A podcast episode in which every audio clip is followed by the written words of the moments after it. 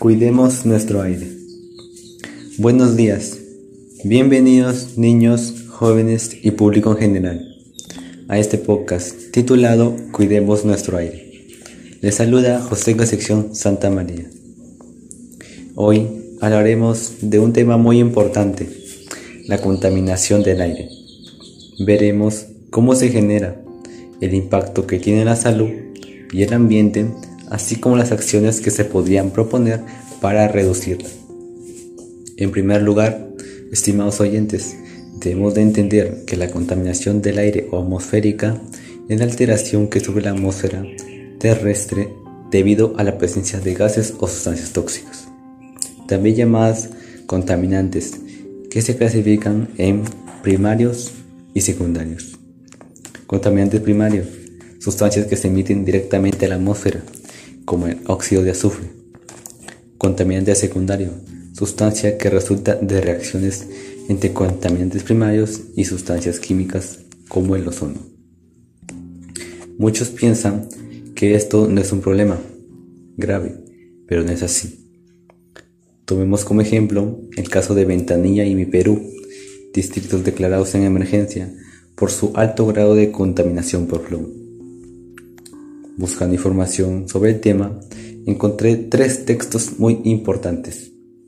El primero fue un informe de la OMS en el que se muestra que de 3,8 millones de fallecimientos prematuros por contaminación de humo, el 18% se debía a accidentes cerebrovasculares, el 27% a cardiopatías, el 20% a la enfermedad pulmonar obstructiva, el 8% al cáncer a pulmón y el 27% a neumonía.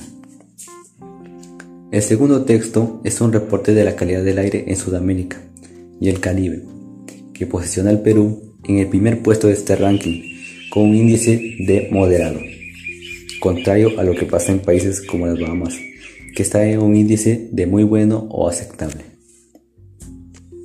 El tercer texto es un reporte del CENAMI sobre el índice regional de radiación en las ciudades más importantes del Perú.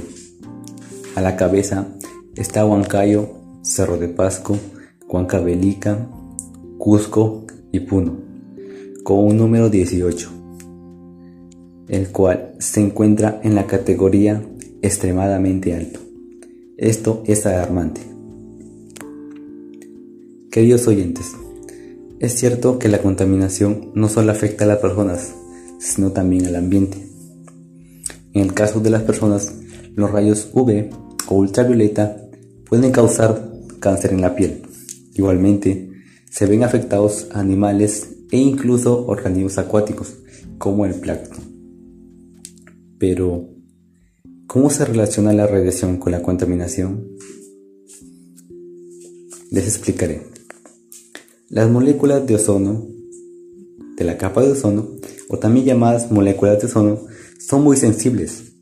Es por ello que al entrar en contacto con sustancias ya dañinas como el cloro y el bromo, se destruyen en cadena, produciendo el debilitamiento y la formación de agujeros en la capa de ozono, lo que facilita que la radiación entre con mayor fuerza. De igual manera, no solo el cloro y el bromo son perjudiciales, sino también el dióxido de carbono y el óxido de hierro. En este caso, para protegernos de la radiación solar, es recomendable usar sombreros y bloqueadores. Ahora les compartiré algunas de las causas por las que se genera la contaminación. Uso de carros o automóviles, el humo de las fábricas, quema de leña o basura al aire libre, y uso de aerosoles. El uso de pesticidas. Entonces, hay que tomar acción. Pero primero hay que empezar por identificar y autorregular nuestras emociones. Positivas como la alegría y el cariño y las negativas como el miedo y la tristeza.